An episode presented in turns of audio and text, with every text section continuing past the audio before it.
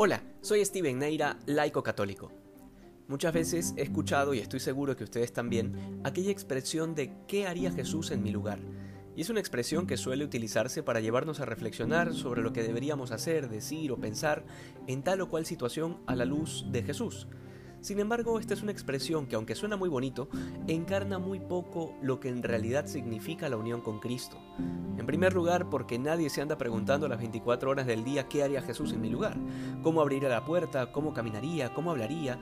Esto sería sencillamente abolir por completo nuestra individualidad y deberíamos llegar al absurdo al que muchos llegan al decir entonces vístete como Jesús, porque entienden equivocadamente que la comunión con Jesús apunta a un imitar su apariencia o sus gestos cosas externas. Y lo segundo es que justamente cuando Jesús nos dice que permanezcamos en Él y Él en nosotros, no se refiere a adoptar una voluntad externa o una mera imitación de lo que Jesús piensa, hace o dice. La profunda unión con Jesucristo a la que estamos llamados implica nada más y nada menos que ser otros Cristos, es decir, que en ningún momento me pregunto yo qué haría Jesús en mi lugar, sino que sencillamente actúo, movido por el Espíritu Santo que habita en mí. Es en este contexto en que San Agustín dice su famosa frase, ama y haz lo que quieras, porque al estar unidos a la vid, que es Cristo, nuestras acciones y pensamientos no son una mera imitación de Cristo, sino que son la realización total de lo que experimentó San Pablo cuando dijo ya no soy yo quien vive, sino que es Cristo quien vive en mí. De manera que ser otros Cristos no implica hacer cosas ajenas a lo que yo soy, como quien cumple órdenes o reglas que se le han impuesto desde afuera, o como si tuviésemos que calzar en un molde que no tiene nuestras medidas. Todo lo contrario, quien está unido a Jesucristo actualiza todas las potencias de su ser y llega a la plenitud de su personalidad, en otras palabras, llega a ser lo que en verdad debió ser siempre perfecto y santo.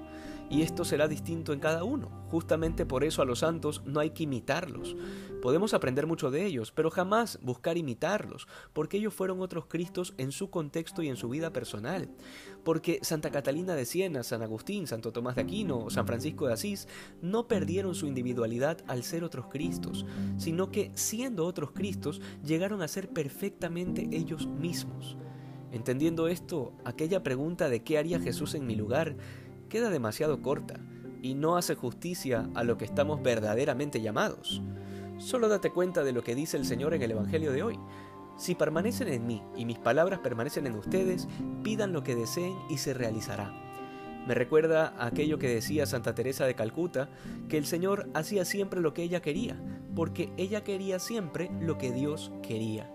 Es decir, la obediencia que vive Cristo a la voluntad del Padre es la obediencia que experimenta con naturalidad el corazón del Santo. De manera que la voluntad de Dios no es una cosa externa que cae como piedra y que es distinta a mí, sino que se hace uno con la mía, porque solo en esa voluntad seré verdaderamente yo y verdaderamente feliz. Lógicamente, viviendo así, todo lo que desee y pida será lo que Dios quiere y desea, y por ende se realizará. Y así, créanme, el fruto será desbordante y abundante. Que hoy seamos más santos que ayer. Dios te bendiga.